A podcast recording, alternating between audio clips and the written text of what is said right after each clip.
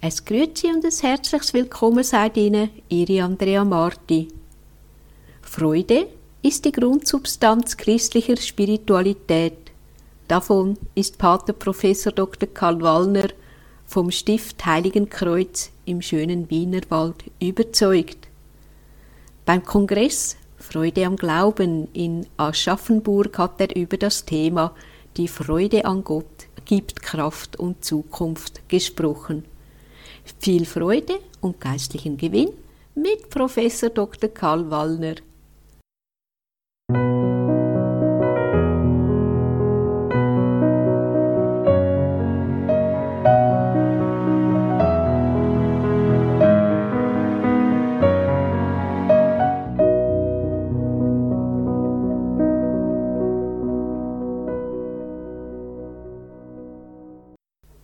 Exzellenz, Herr Bischof, sehr geehrte Frau Gräfin Durchlaucht, Herr Oberbürgermeister, liebe Mitbrüder im geistlichen Amt und liebe geistliche Schwestern, liebe Jugendliche und unter denen im Jahr des Priesters besonders jene, die ich vielleicht später einmal in den nächsten Jahren als Mitbrüder im geistlichen Amt begrüßen darf.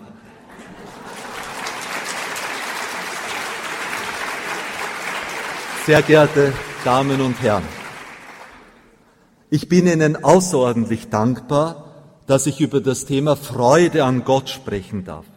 Denn Freude, das ist für mich gleichsam die Grundsubstanz christlicher Spiritualität. Nicht nur deshalb, weil ich an einem Faschingssonntag geboren wurde. Als Christus auf die Welt kam, da rief der Engel den schlafenden Hirten über Bethlehem zu, dass sie sich nicht zu fürchten hätten. Fürchtet euch nicht, ich verkünde euch eine große Freude. Bundeskanzler Kohl hat einmal auf einem Priestertag in Essen gesagt, wenn man sich Kirche und viele kirchliche Funktionäre heute anschaut, dann hat man eher das Gefühl, als wäre das Christentum mit der Ankündigung in die Welt getreten, fürchtet euch, denn jetzt verkünde ich euch ein großes Problem. Hand aufs Herz. Wenn man heute Menschen fragte, was sie mit den Begriffen Christentum, Kirche, christlicher Glaube assoziieren, würde man sehr viele trübe Antworten erhalten. Die antikirchliche Propaganda hat hier ganze Arbeit geleistet, sodass unsere säkularisierte Welt bei Kirche und Glaube sofort Assoziationen wie Hexenverfolgung, Kreuzzüge, Zölibat und so weiter hat. So als wäre mit der Geburt Christi eine Welle von Fürchtenswertem in die Geschichte hereingebrochen. Kein Wort davon, dass durch das Christentum ein heiliges Bild der unantastbaren Würde des Menschen in die Geschichte gekommen ist, das auch unseren säkularen Humanismus prägt. Kein Wort davon, dass durch Jesus Christus eine klare Sicht vom gleichen und völlig ebenbürtigen Wert von Mann und Frau in die Welt gekommen ist. Wer das Christentum etwa anschwärzt, dass es die Frau zurückstelle, auch die Frau, die nicht Fußball spielt, der irrt. Und der möge einmal unsere hohe und höchste Einschätzung der Frau vergleichen mit dem, was andere Religionen, und zwar nicht nur der Islam, sondern auch so manche östliche über den Wert der Frau lehren.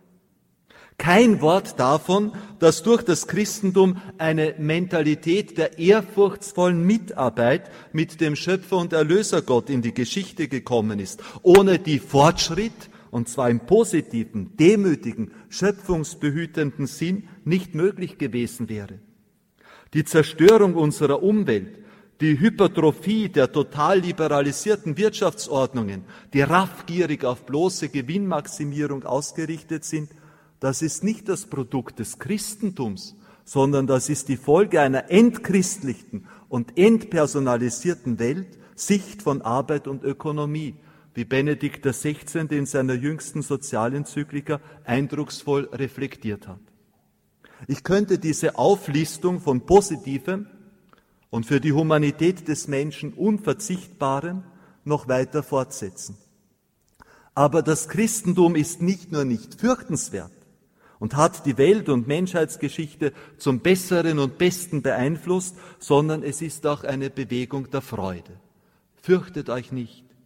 Denn ich verkünde euch eine große Freude, die dem ganzen Volk zuteil werden soll. Heute ist euch in der Stadt Davids der Retter geboren. Er ist der Messias, der Herr. Christentum und Freude. Passt das zusammen? Einer der eindrucksvollsten Romane über das kirchliche Milieu im Mittelalter beschäftigt sich mit dem Thema der christlichen Freude. Er wurde ebenso eindrucksvoll wie verkürzend mit Sean Connery in der Hauptrolle verfilmt. Ich meine den Roman Der Name der Rose von Umberto Eco. Umberto Eco wurde dazu durch einen tatsächlichen Mordfall im damaligen Kartäuserkloster Trisulti südlich von Rom inspiriert.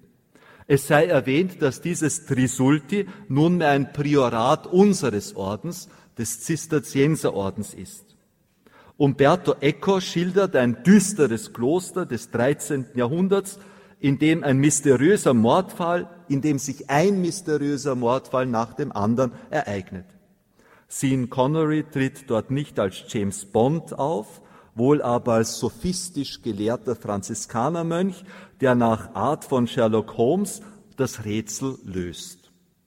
Schuld ist nicht der Bruder Gärtner, sondern der Klosterbibliothekar, ein griesgrämig tugendhafter Mönchskreis namens Jorge. Mit Staunen erfährt der Leser oder Filmeseher den Grund, der den blinden Jorge von Bluttat zu Bluttat trieb. Einige Mönche hatten sich nämlich Zugang zur Bibliothek verschafft und in dem geheimsten Kodex der Bibliothek gelesen. Es handelt sich um ein bis dahin völlig unbekanntes Werk des Aristoteles, ein Werk über das Lachen, über die Freude. Der griesgrämige Bibliothekar mordete nun blutrünstig all jene dahin, die von dem Inhalt des Buches Kenntnis erlangt hatten. Denn dieser alte christliche Tugendbold wollte, dass nur ja niemand erfahre, dass der große Philosoph Aristoteles, der durch so maßgeblich die Theologie des Mittelalters beeinflusst hat, dort positiv über die Tugend des Lachens geschrieben hat.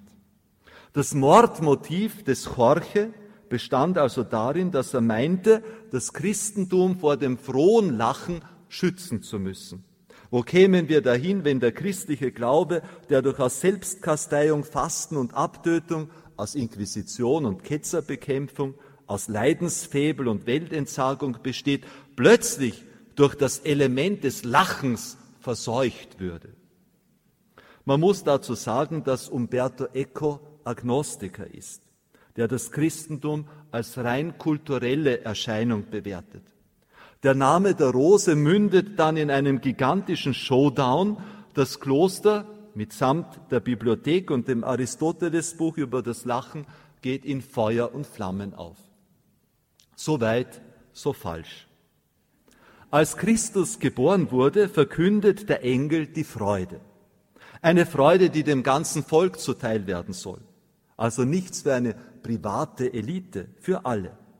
Zweimal im Jahr feiern wir in der Kirche auch explizit liturgisch diese Freude. Ein drittes Mal kommt dann durch diesen Kongress dazu. Am vierten Sonntag, am vierten Sonntag der siebenwöchigen Fastenzeit, also dann, wenn die Halbzeit der Vorbereitungszeit hin auf das große Auferstehungsfest überschritten ist, lautet der Introitus Letare. Freuet euch. Und am dritten Sonntag der vierwöchigen Adventzeit ruft uns der Introitus das Pauluswort zu, Gaudete in Domino, Gaudete in Domino semper, iterum dico, Gaudete. Dominus enim prope est, nihil soliciti sitis. Freut euch im Herrn zu jeder Zeit. Nochmals sage ich euch, freuet euch. Der Herr ist nahe. Diese Worte hat Paulus aus dem Gefängnis an die Philipper geschrieben. Für uns Österreicher ist die Einladung Gaudete besonders toll, weil in unserem Deutsch gibt es viele Austrazismen, die spezifische Assoziationen in uns entstehen lassen. Das österreichische Gaudi, ich meine, dass das auch im Bayerischen geben müsste, bezeichnet nämlich ein ausgelassenes Treiben, einen Jux, eine Hetz, wie man auf Wienerisch sagen würde. Gaudi kommt von Gaudium, Gaudete, freut euch. Liturgiegeschichtlich waren es dann tatsächlich die südlichen deutschen Länder, die sich eine Gaudi machten, und am dritten Adventssonntag, ebenso wie am vierten Fastensonntag, die strenge violette Farbe mit einem verspielten Rosa vertauschten. Es ist für mich, der ich die Schönheit der Liturgie über alles liebe, eine große Freude, dass man das lustige Rosa, das ja vielerorts der unseligen Kulturrevolution in unserer Liturgie, die mit den 68ern ausgebrochen war, zum Opfer gefallen ist, wieder öfter sieht, vor allem bei jungen Priestern. Auch auf einem richtigen Adventkranz ist die dritte Kerze rosa. Ich will Sie nicht mit Filmspiegeln und liturgischen Details langweilen, sondern worauf ich hinausziele, ist Ihnen zu sagen, dass die Welt ein Vorurteil hat. Ein Vorurteil, das darin besteht, dass der christliche Glaube nichts mit der Freude zu tun hat. Die Grundaussage von Umberto Ecos, der Name der Rose, ist ja die verurteilende Meinung, die vielen Menschen heute tief unter der Haut sitzt. Christsein ist eine todernste Angelegenheit. Christsein hat nicht nur mit Freude nichts zu tun, sondern Christsein raubt einem geradezu die Freude, raubt einem die Lebenslust, raubt einem das Glück. Viele Menschen denken, wer Christ ist, dem hat das Lachen zu vergehen. Ich kann das von mir selbst bestätigen. Als ich mit 17 Jahren zum ersten Mal nach Heiligenkreuz kam, also zu diesen geheimnisvollen schwarz-weißen Wesen, die den Namen Mönch tragen, da hatte ich genau dieselben Vorurteile. Ich hatte sogar irgendwo gelesen, dass die Zisterzienser in Särgen schlafen, dass sie sich in ihren Zellen nur geißeln und dass sie gekochte Buchenblätter essen. Eine besonders schreckliche Vorstellung. Was ich dann aber erlebte, war eine faszinierende Gemeinschaft von Menschen, die einerseits religiös wirklich brannten, aber das, was mich da noch mehr beeindruckt hatte, war das, dass die auch fröhlich lachen konnten. Ja, fröhlicher, als ich es damals in meiner Schulzeit außerhalb des Klosters erlebt habe. Ja, die konnten sogar, wie man auf Österreichisch sagt, über sich selbst blödeln. Unser Abt hat unlängst glaube, wir sind als Zentrum der Spiritualität bekannt. Deshalb hat er sich das getraut, ein Anekdotenbuch herausgegeben. Es trägt den Namen Wandelnde Zebrastreifen. Ich hatte damals als 17-Jähriger ein Schlüsselerlebnis, eine Schlüsselerkenntnis, nämlich die, dass diese Mönche gerade deshalb so ausgelassen, so selbstironisch, so lustig sein können, weil sie es mit ihrem Gott ganz ernst nahmen. Es war die Erkenntnis, dass der Glaube eine Freude gibt, wie diese Welt mit ihren oberflächlichen Lustbarkeiten sie nicht geben kann. Ich muss ein paar Worte über diese oberflächliche Freude sagen, besser über die Lustigkeit, die nicht aus der Tiefe kommt, sondern die nur Schminke ist. So wie man ja von vielen Clowns erzählt, dass sie eigentlich todernste manchmal sogar depressiv veranlagte Menschen sind. So ist die Welt heute auf eine Art auf Freude aus, die nichts mit der Freude zu tun hat, die über der Krippe von Bethlehem verkündet worden ist. Gerade weil in unserer westlichen Gesellschaft der christliche Glaube und damit dieses feste innere Gerüst einer tragenden Lebensfreude bei vielen verdunstet ist, suchen die Menschen offensichtlich die bloße Zerstreuung des Augenblicks. Die Gier nach Jux und Gaudi, Gegröle und Joche ist wie eine Droge der Selbstbetäubung. Sie ist das gar nicht lustige Symptom einer inneren Flucht, der Flucht vor den eigentlich tieferen Fragen des Lebens. Gaudete und Gaudi sind nicht dasselbe. Als Jugendseelsorger erlebe ich eine Jugend ohne Gott, die schlimmer ist als das, was Ödern von Horvath in seiner depressiven Novelle der 30er Jahre geschrieben hat. Einerseits sind die Jugendlichen unvorstellbar offen für das Göttliche. Es sind Menschen, die explizit oder implizit auf der Suche sind. Letztlich auf der Suche nach einer Berührung mit dem letzten Sinn, mit Gott. Im Sommer ist es mir bei einer Jugendsportwoche passiert, dass ich am ersten Tag mit den jungen Männern nicht beten konnte. Sie konnten es einfach noch nicht. Woher sollen sie es auch können? Von den Eltern, von denen viele schon zwei Mütter und drei Väter haben, haben sie es nicht gelernt. Kirchlich sind sie kaum mehr inkulturiert. In ihrer schulischen und beruflichen Lebenswelt kommt Gott nicht mehr vor. Wenn man den jungen Leuten aber das Gebet erklärt, sie mit den Ohren des Herzens, wie der heilige Benedikt es nennt, hinhören lässt auf das große Du, dann entsteht eine regelrechte Sehnsucht. Ab dem dritten Tag konnten wir bereits den ganzen Rosenkranz beten. Am vorletzten Tag haben die Sportler schon von sich aus gefragt, wann wir heute eucharistische Anbetung halten und ob wir noch den Rosenkranz an diesem halben letzten Tag zusammenbringen. Aber ich möchte eigentlich auf die dunkle Seite hinaus. Denn eine Jugend, die ihre Freude nicht bei Gott findet, die muss dann ganz einfach ihre große Sehnsucht nach Glück, nach Sinn, nach Liebe, nach Geborgenheit, nach Freude anderswo, naturnotwendig fast anderswo suchen. Und das endet dann eben in Frühsexualität, die die jungen Leute völlig überfordert. Das endet in einer Klickenbildung, die zu einem Gruppenzwang des Negativen ausarten kann. Das endet in Alkohol- und Nikotinmissbrauch und der Griff zur harten Droge, die süchtig macht, ist dann nur der letzte verzweifelte Versuch, dieses innere Sehnsuchtsvakuum nach Freude und Glück zu füllen. Doch es kommt keine Erfüllung, sondern nur die Zerstörung. Sehr geehrte Damen und Herren, dass wir als Christen Freude brauchen, ist schon allein aus einem Grund notwendig. Don Bosco wurde schon zitiert. Mit einem Tropfen Honig fängt man mehr Fliegen als mit vielen Fässern Essig. Wenn wir gläubigen Christen sauerzöpfig und mieselsüchtig, auf Österreichisch Zwiderwurzen sind, dann werden wir immer unmissionarischer, unfruchtbarer, unattraktiver werden. Wir brauchen selbst diesen Honig der inneren Freude, auch und gerade mitten in der äußeren Bedrängnis. Wie kommen wir zur Freude die uns Kraft für die Zukunft gibt. Von dem vielen, das ich hier sagen könnte, denn das Christentum ist rundherum und insgesamt und von jeder seiner Perspektive her Freude, von dem vielen möchte ich mich auf zwei Punkte beschränken. Das eine ist die Zielorientierung und das andere ist die Verbindung mit Gott, die christliche Spiritualität. Zuerst zur Freude, die aus der Zielorientierung kommt. Manfred Lütz hat immer wieder einen interessanten Gedanken geäußert.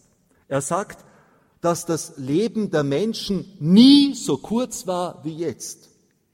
Biologisch gesehen leben wir zwar immer länger, die Lebenserwartung steigt.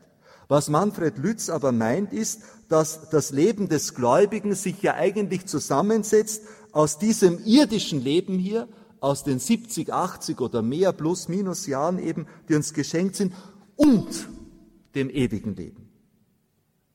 Fällt dieses Letzte aber weg, das ewige Leben, dann wird unser irdisches Leben kümmerlich und klein. Es wird auch mit seinen 70, 80, 90 oder 100 Jahren klaustrophobisch eng.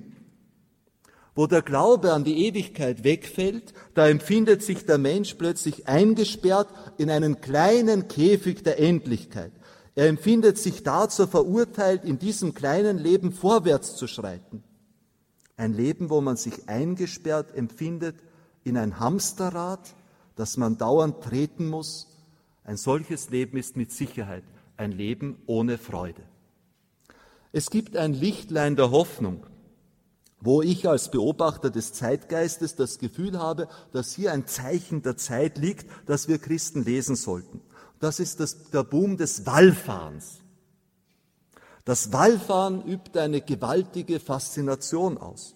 In meinem Kloster Heiligenkreuz im Wienerwald, das an der Via Sacra nach Mariazell liegt, erleben wir hautnah, wie in den letzten Jahren die Zahl der Fußwallfahrer permanent steigt und steigt. Und weltweite Beachtung verdient der Boom des Camino, des Jakobsweges. Meine Analyse ist, die Menschen gehen wieder Wallfahrten, weil sie auf der Suche nach der größeren Freude, nach der letzten Freude, nach dem Sinn des Lebens sind. Also sie haben zu suchen begonnen. Zunächst ist das Wallfahren freilich einmal banal gesehen die Alternative zu unserem permanenten Sitzen. Wallfahren ist Protest gegen das Versitzen von Zeit. Wertvoller Lebenszeit. Da sind Sie ausgenommen. Bleiben Sie ruhig sitzen.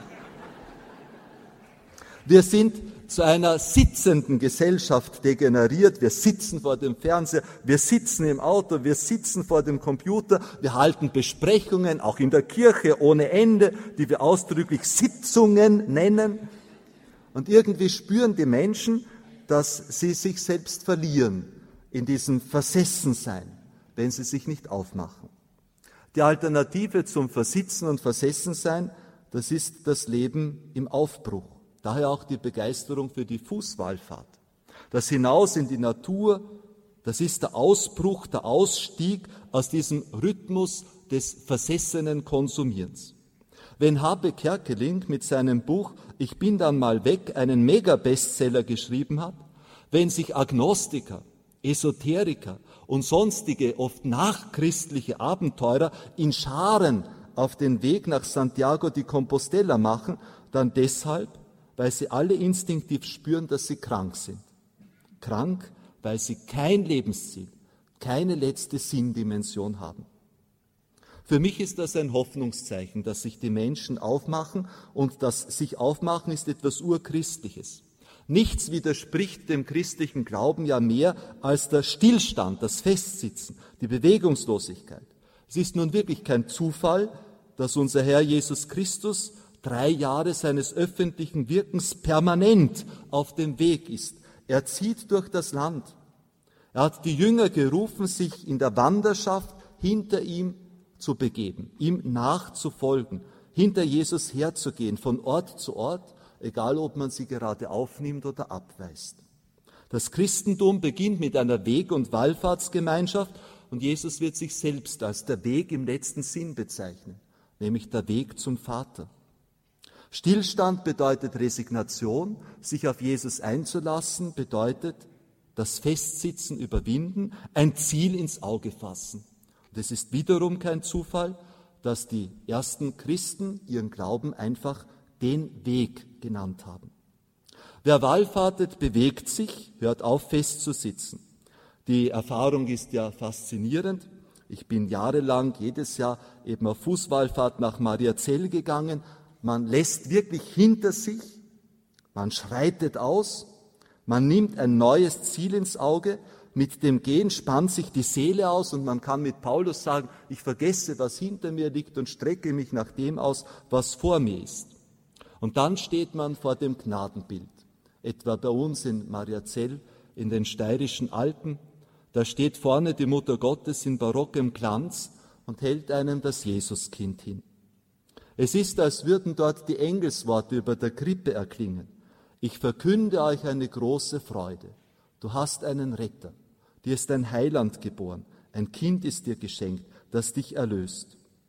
Der Wallfahrer, der dort zu Füßen des Retters und Erlösers, den die Gottesmutter einem hinhält, in die Knie geht, der weiß instinktiv, dass nicht das gnostische östliche Wort die letzte Wahrheit ist, das da lautet, der Weg ist das Ziel, nicht das religiöse Suchen an sich ohne die Möglichkeit des Findens ist der letzte Sinn unseres Lebens, sondern für uns Christen gilt, der Weg hat ein Ziel. Der Weg mündet in ein Ziel. Gott ist das letzte Ziel unseres Lebens.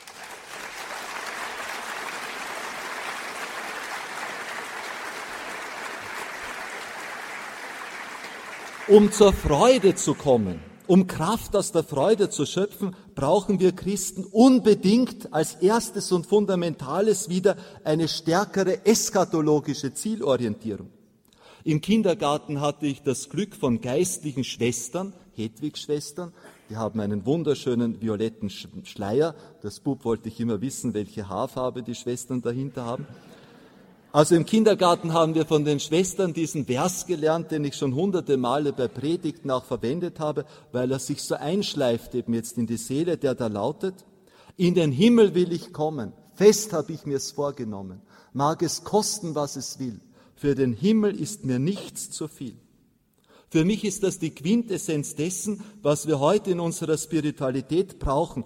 Die Hinorientierung auf das, was Christus uns durch Tod und Auferstehung eröffnet hat. In den Himmel will ich kommen. Fest habe ich mir's vorgenommen. Das ist der Weg zum Heiligen, den der Bischof so eindrucksvoll eingemahnt hat. Ich sage das auch in den Raum der Kirche hinein, in den Raum der Gläubigen. Wo unsere Kirche auf den Himmel vergisst, auf das große eschatologische Ziel, da degeneriert sie zu einer bloßen Wertevertretungsgesellschaft, zu einem irdischen Lebensbewältigungsverein, zu einem netten sozial-karitativen NGO und nicht mehr.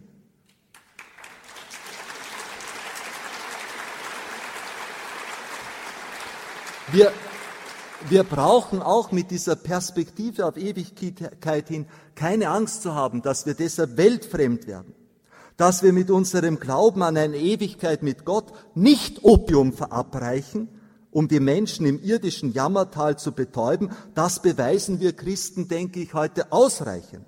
Als Opiumdealer wurden spätestens 1989 die anderen entlarvt die ein rein irdisches, marxistisch-leninistisches Paradies verkündet haben und dafür über viele Jahrzehnte Völker in Diktatur und Unfreiheit gehalten haben. Ich glaube, dass uns Christen heute niemand mehr den Vorwurf machen kann, dass es uns nur um das Überirdische, nur um das Jenseitige, nur um das Ewige geht.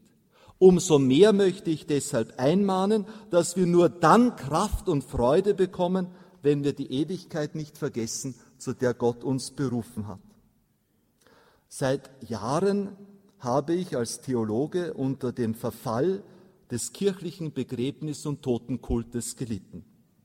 Eine schlechte Theologie, die aus irgendwelchen verschrobenen Theorien heraus den altehrwürdigen, auch von den griechischen Philosophen und in der Bibel vielfach vorkommenden, in verschiedenen Schattierungen vorkommenden Begriff der Seele abgeschafft hat eine Theologie, die das Gebet für die Verstorbenen, die armen Seelen als nutzlos ansieht, die die Begräbnisfeier nur mehr als Trauerarbeit auf Seiten der Hinterbliebenen sieht und nicht mehr als ernstes und wirkungsvolles Gebet für die Verstorbenen, das war für mich immer ein Anzeichen, ein Alarmzeichen der Dekadenz.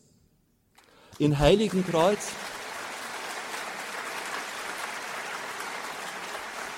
in in Heiligenkreuz hatten wir uns entschieden, die Begräbnisriten ganz so zu erhalten, wie es die jahrhundertelangen Traditionen unseres Ordens vorsahen, mit den langen, fürbittenden lateinischen Antiphonen für die Seelen der Verstorbenen, mit den so bildhaft realistischen Anrufungen, dass Gott doch die Seelen der Verstorbenen durch die Fürsprache des heiligen Erzengel Michaels dem Rachen der Unterwelt entreißen möge.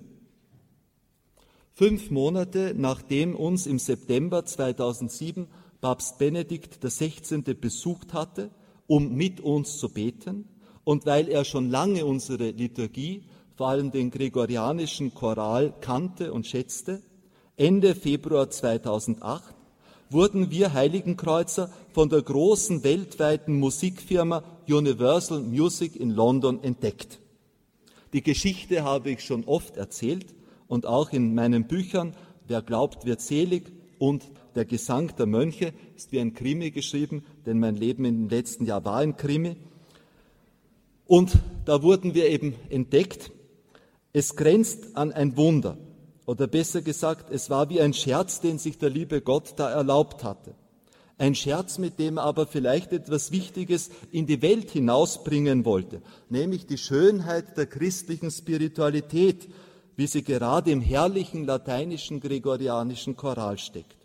Und vielleicht wollte Gott durch den Erfolg unserer CD Chant Music for Paradise gerade auf diese eschatologische Zielorientierung hinweisen. Was hört man denn auf unserer CD? Übrigens, eine Million wurden davon weltweit verkauft.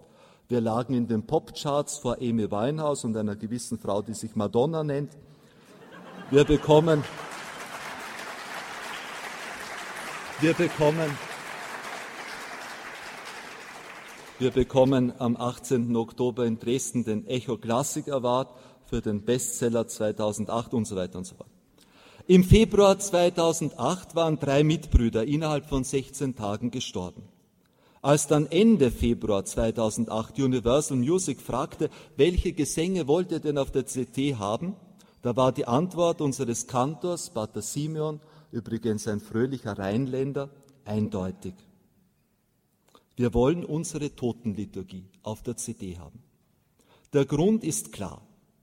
Keine Gesänge des gregorianischen Chorals sind vom Text her ernster und zugleich von der Melodie her freudiger, fröhlicher, himmelstürmender als die Gesänge, wo es um den Tod und die große Zukunft geht, die uns danach erwartet. Darum haben wir die CD auch genannt Chant Music for Paradise. Und man sieht am Cover fünf junge Mönche, wie sie in eine Richtung gehen, Richtung Paradies, Richtung Himmel, eben. In den Himmel will ich kommen. Fest habe ich mir's vorgenommen.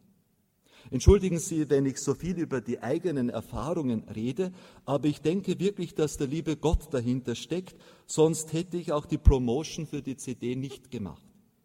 In einer Zeit, wo der Tod verdrängt wird, wo die Hoffnung verdunstet, wo auch wir Christen uns aufführen, als wären wir in einem Betonsarg der bloßen Endlichkeit lebendig begraben, in einer Zeit, wo sogar in unserem traditionellen Österreich die schöne Leich der funèbre, also das katholische Charakteristikum einer jenseitsgläubigen Kultur, immer mehr zu einer Art peinlicher Entsorgung von Biomüll verkommt, da ging hunderttausende Male auf unserer CD der Gesang hinaus, in Paradisum deducant te angeli.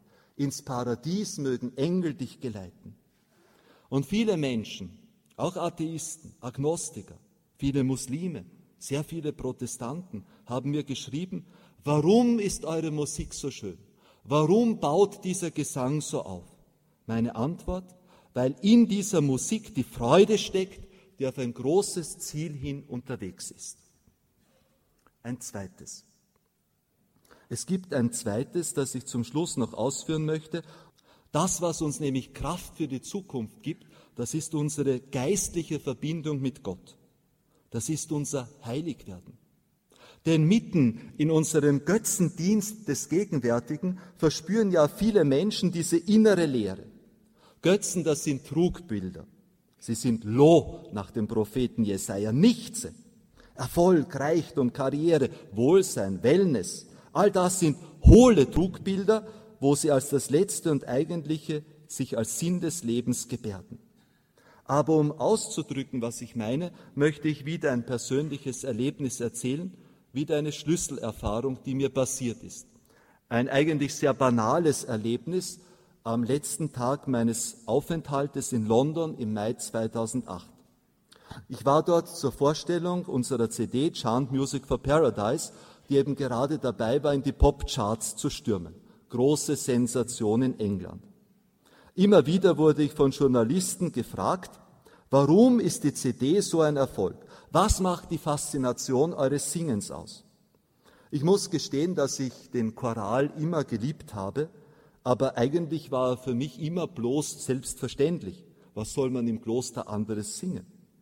Und ich konnte mir bis dahin nicht erklären, warum plötzlich Jung und Alt so sehr auf diese uralten lateinischen einstimmigen Gebetsgesänge abfahren die wir in Heiligenkreuz doch ohnehin seit dem 12. Jahrhundert ohne Unterbrechung singen. Woher dieser Hype, wie man neuenglisch sagt, Hysterie? Ich hatte also damals zur Vorstellung der CD schon tagelang Interviews absolviert und nun endlich Zeit, ein Internetcafé in der Oxford Street aufzusuchen. Auf dem Rückweg klingelte mein Mobiltelefon. Übrigens habe ich da das wenig Kreator als, äh, als Melodie oben. Es war, es war ein, ja, da beten meine Mitbrüder schon, während das Handy läutet und dann bin ich besser vorbereitet auf das, was ich ins, Mikro, ins Telefon sage. Also es war ein Journalist von The Sun. The Sun ist eines der dubiosesten Boulevardblätter, die die britische Medienlandschaft zu bieten hat. Der Journalist wollte ein Interview und zwar bitte gleich. So gab ich also hier und sofort mitten in der Oxford Street ein Interview, von dem ich wusste, dass es heikel war. Denn wenn die liberale Sun uns als sakrale Panda-Bären-Boy Group verreißen würde, dann wäre das eine Katastrophe. So stand ich also im Gewühl der Oxford Street mit meinem schwarz-weißen Mönchsgewand. Ich war dort immer bestaunt und angestarrt worden und jetzt musste ich mich auch noch dazu auf ein Interview konzentrieren. So klinkte ich mich aus dem Strom der dahineilenden Leute aus und drückte mich in einer Mauernische, um konzentrierter reden zu können. Dass das Interview gut gegangen ist und sogar The Sun liebenswürdig nett, ja euphorisch über uns geschrieben hat, ist nicht mein Thema hier. Mein Schlüsselerlebnis bestand darin, dass ich dazu verurteilt war, für eine ganze halbe Stunde, die das Interview dauerte, die Menschen zu beobachten, die da an mir vorbeiflanierten. Ich stand in der Oxford Street, ein telefonierender, halb versteckter Mönch, an mir fluteten die Menschenmassen vorbei. Vornehme Engländer, ungeniert reiche Russen, Menschen mit Hautfarben in jeder Schattierung, elegante Manager, exotische Asiaten und Afrikaner. Die ganze multikulturelle Welt defilierte an mir vorbei im Kaufrausch von einem Schaufenster der Megastores zum nächsten. So viele Gesichter. Doch etwas stimmte nicht. Etwas war bedrückend. Und dann ist es mir aufgefallen, dass ich überhaupt niemand sah, der lachte. Ja, ich sah auch niemanden, der einigermaßen fröhlich wirkte. Niemanden. Ernste Gesichter, suchende Gesichter, verbissene Gesichter, zusammengepresste Lippen. Dabei waren doch genau das die Reichsten der Reichen und die Schönsten der Schönen, die hier einkaufen gingen. Ich machte mir, während ich dem, das Interview gab, meine Gedanken. Das waren Menschen auf der Suche nach einem schönen Einkauf, nach der trendigsten Mode. Sie suchten, aber vielleicht sahen sie eben deshalb so leer aus, weil sie genau wussten, dass sie am falschen Ort suchten. Ob diese Menschen hier, so dachte ich, nicht gleichsam instinktiv wissen, dass dieses lustvolle Angebot zur Glücksbefriedigung, das ihnen aus kunstvollen Auslagen entgegenlacht, sie nie wirklich glücklich machen wird. Hinter diesen zusammengezogenen und angespannten Gesichtszügen verbirgt sich da nicht ein großes Vakuum, die große Suche nach dem Glück, aber das große Glück liegt eben nicht in der Oxford Street es liegt überhaupt nicht in dieser Welt. Es liegt in der Begegnung mit der anderen Welt. Und die steckt in unserem Choral. Und genau da, wie ich das überlegte, fragte mich der Sun-Interviewer am Telefon, warum denn unsere CD mit den alten Gebetsgesängen so erfolgreich sei. Meine Antwort kam wie aus der Pistole geschossen, weil die Menschen innerlich leer sind, weil sie keine Verbindung mit Gott haben und weil sie Heilung brauchen. Look at their faces. There you can see the answer why they are buying our CD. Und der Journalist hat mich nicht ausgelacht.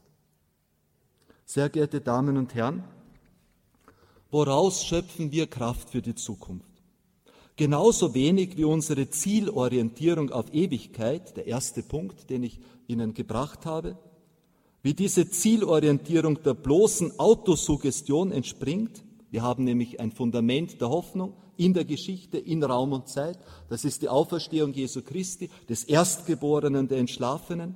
Genauso wenig ist das, was unsere innere Lehre auffüllt, eine Einbildung.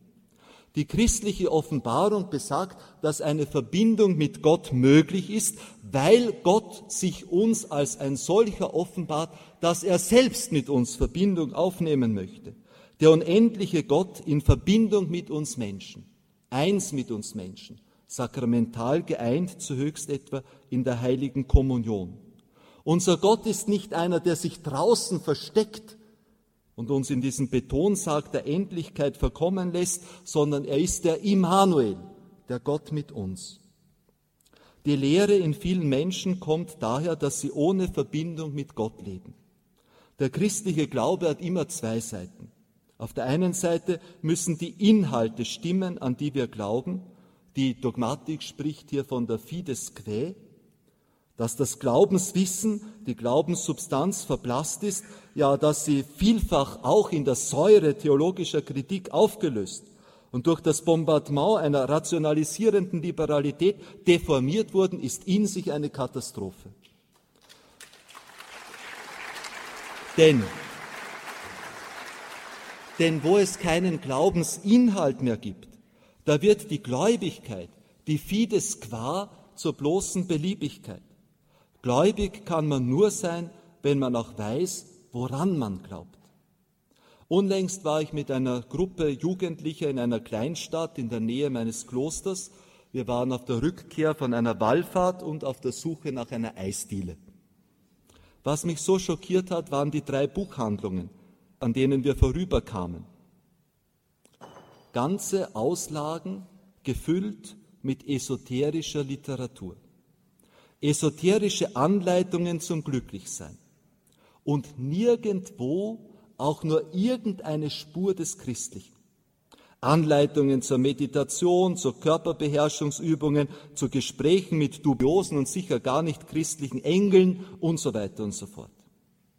Ich erzähle das deshalb, weil das dieselbe Gruppe von Sportlern war, mit der ich da vor den esoterischen Schaufenstern stand, die gerade mit Begeisterung meine Einschulung in das christliche Gebet, die eucharistische Anbetung und den Rosenkranz in sich aufgesogen hatte. Ich habe daraus folgenden Schluss gezogen, dass die Menschen zwar suchen, diese Verbindung mit Gott, dass wir Christen aber doch zu wenig gerüstet sind. Wir sind zu wenig gerüstet und zu wenig bereit, Lehrmeister echter christlicher Spiritualität zu sein. Und ich glaube, dass dieser Kongress dann gesegnet sind, wenn sie nach Hause gehen und Apostel authentischer christlicher Spiritualität sind. Das ist es, was die Menschen am meisten zur Freude führen wird.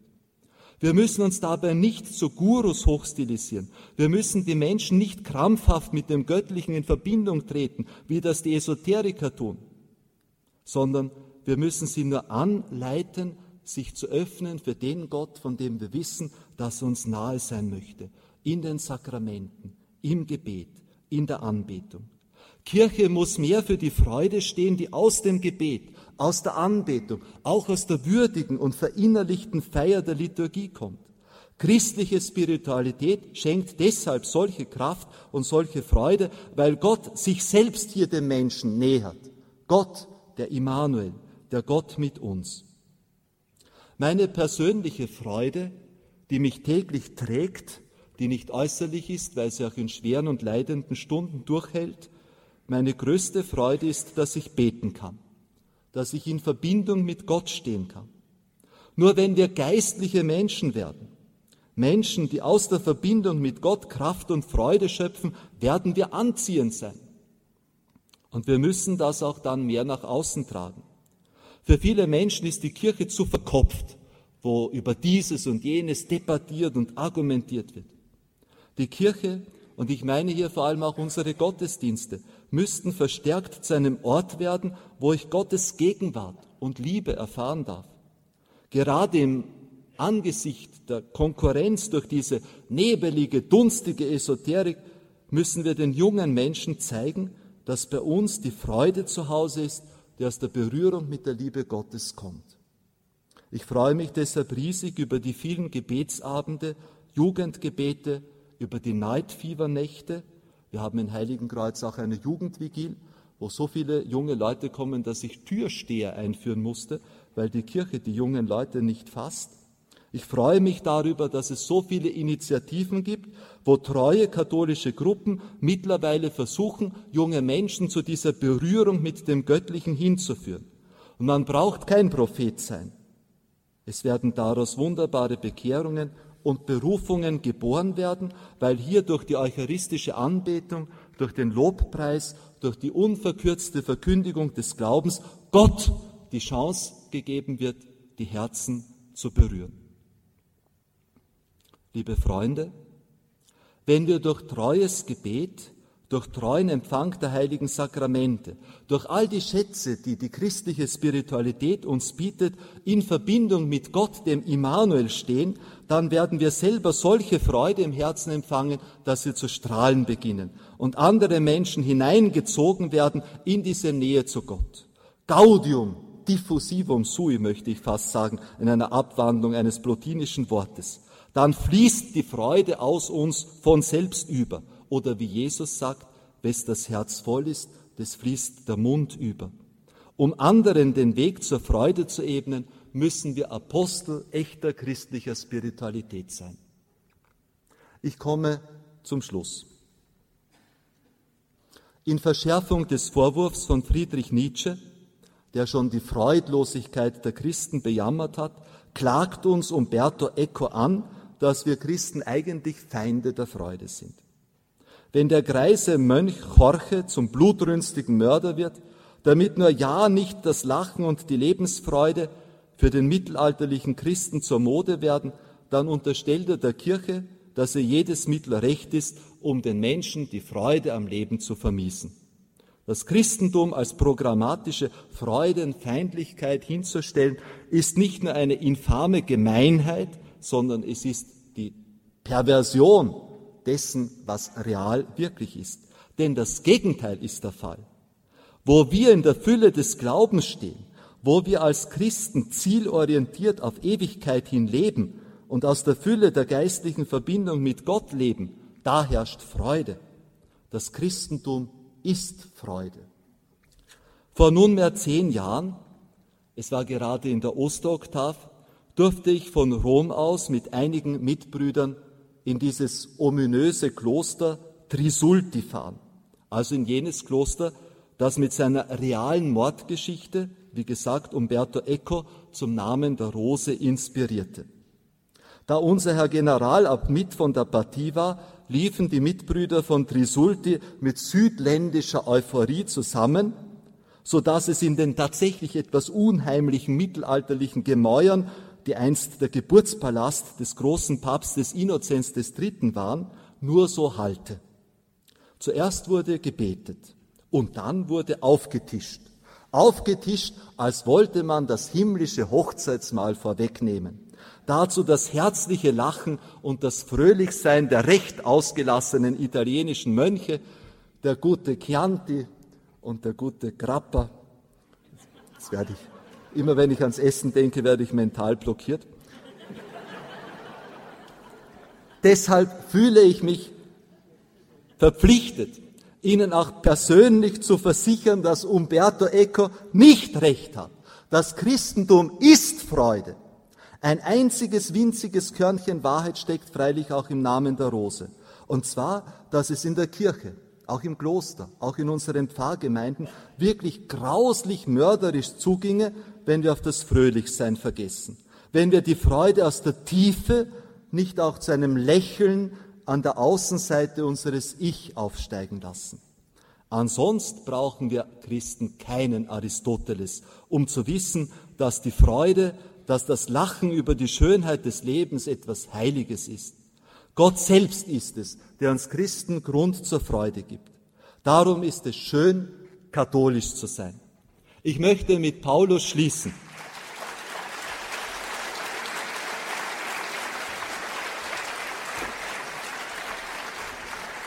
Ich möchte mit Paulus schließen, Gaudete in Domino, iterum dico gaudete.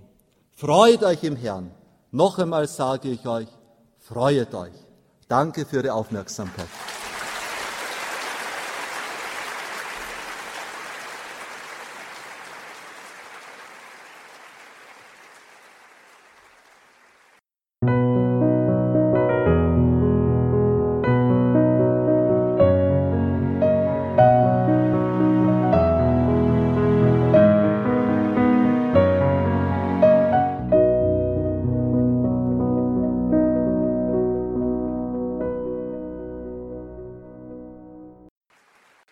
Professor Dr. Karl Wallner sprach im Rahmen des Kongresses Freude am Glauben in Aschaffenburg zum Thema Freude an Gott gibt Kraft und Zukunft.